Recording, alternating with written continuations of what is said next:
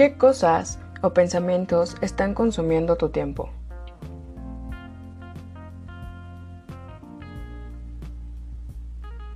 Hola amigos, bienvenidos a un nuevo episodio. Como se habrán dado cuenta, yo solo he subido episodios los martes y yo creo que se quedará así porque los que realmente han escuchado todos mis episodios sabrán que toqué el tema de mi escuela y les tengo excelentes noticias. La próxima semana entro a la universidad y estoy muy muy feliz. Y como les dije, yo creo que solo serán los martes porque tengo un horario un poco complicado. Voy a esforzarme de verdad para estar subiendo episodios todos los martes y no fallarles. Pero también quiero pedirles que haya como una, una mejor respuesta de parte de ustedes. La verdad es que eh, ya no hay tantos oyentes, ha bajado un poco, entonces pues lo de siempre que les pido que compartan, que lo recomienden, que ustedes mismos los escuchen completos, ah, varias cositas que aunque piensen que no me doy cuenta, pues sí me doy cuenta. Y bueno, pues el día de hoy quiero hablarles de este tema porque es algo que ha estado pasando por mi cabeza estas últimas semanas, sobre todo con pues con lo de la escuela, con cosas que he estado haciendo de proyectos, um, pues muchas cosas que se relacionan. Y pues la verdad es que yo soy una persona que me encanta estar ocupada todo el tiempo, me gusta estar haciendo cosas y no sé, o sea, la verdad es que siempre tengo que estar haciendo algo. Y hay veces que también soy así como de, ah, ya, por favor, necesito un descanso. Pero la verdad es que no, o sea, me he dado cuenta que odio los descansos. O sea, sí me gusta, porque hay veces en los que claramente tenemos que descansar y así como desconectarnos un poco de todo. Pero muchas veces me pasa como, ok, estoy descansando, ya descansé, mm, no sé, unos 10 minutos. Y es como, ok, ¿ahora qué hago? O sea, no sé, todo el tiempo, porque si no mi mente, o sea, es imparable, de verdad. Y bueno, la pregunta es, ¿realmente vale la pena invertir mi tiempo en eso que le estoy dando, eso que me tiene tan entretenida o que me gusta hacer? ¿Y con qué propósito lo hago? Y creo que en general pues todas las cosas que hacemos son importantes, pero claro, unas son más importantes que otras. Y, y sobre todo quiero tocar este tema porque he escuchado muchísimas veces que las personas dicen, no me da tiempo. Y este es un pretexto que creo que todo mundo lo hemos usado y lo hemos dicho. Yo lo he dicho muchas veces, trato de ya no hacerlo, pero o sea, ¿realmente estás ocupado? O sea, ¿realmente no te da tiempo o no lo quieres hacer? Porque muchas veces pasa eso, ¿no? O sea, que nos da flojera, que, o sea, ni siquiera tenemos interés, o nos queremos hacer los interesantes, o un millón de cosas que pueden pasar, o sea... Y digo, o sea, creo que al final tú le puedes decir lo que quieras a las personas, pero realmente la persona que se está haciendo mensa eres tú, porque a ti no te puedes mentir.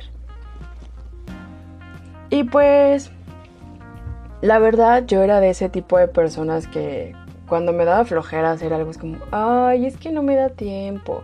O ay, a ver si puedo, porque no sé qué. O sea, y la neta es que no, o sea, me conozco. Y la verdad es que muchas veces hacía eso.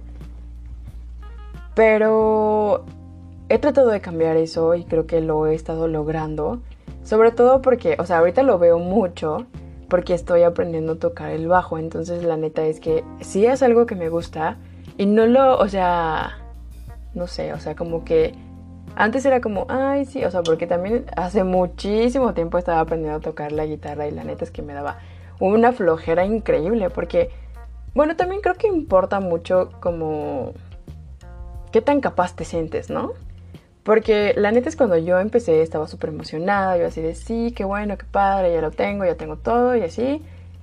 Y realmente fue como de, ay, no puedo. Y claro que importa como con qué pasión hagas las cosas, ¿no? ¿Qué tanto te gusta hacer eso? Y por ejemplo con el bajo se me ha hecho súper fácil. Eh, la neta es que he aprendido muy rápido y todas estas cositas. Y pues antes de tocar el bajo y así, pues tenía otras muchas cosas que hacer. Sobre todo como cocinarme porque pues voy a trabajar y, o sea, no sé, cosas como deber de la casa o cosas que tú, o sea, que son tuyas, que tú tienes que hacer.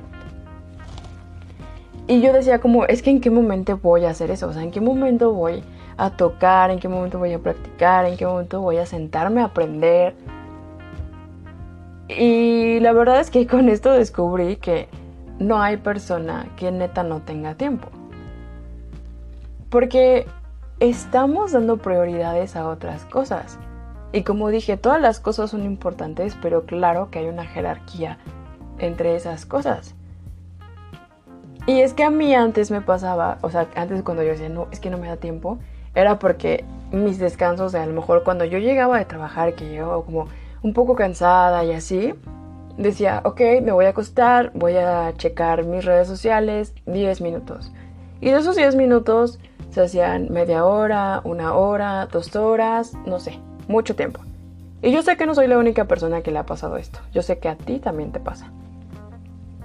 Y digo, creo que es algo normal, pero sí hay que estar, o sea, al pendiente. Bueno, creo que hay que pensar esas cosas, ¿no? Antes de decir no tengo tiempo, o antes de poner un no de una cosa que quieres o que tienes que hacer, debes pensar así como de, ok, ¿en qué estoy invirtiendo mi tiempo y, por qué, no? O sea, ¿para qué me va a servir esto? Y, y también es importante que todas estas cosas que hagamos o que les demos nuestro tiempo no nos abrumen, porque también creo que esto es algo que pasa siempre, que estamos tan presionados por hacer eso, por quererlo aprender de la, mejor manera o lo más rápido posible, que nos hacemos daño a nosotros mismos, que es como como que te duele la cabeza, como que no sé, cualquier otras cositas, o sea, tú también eres una prioridad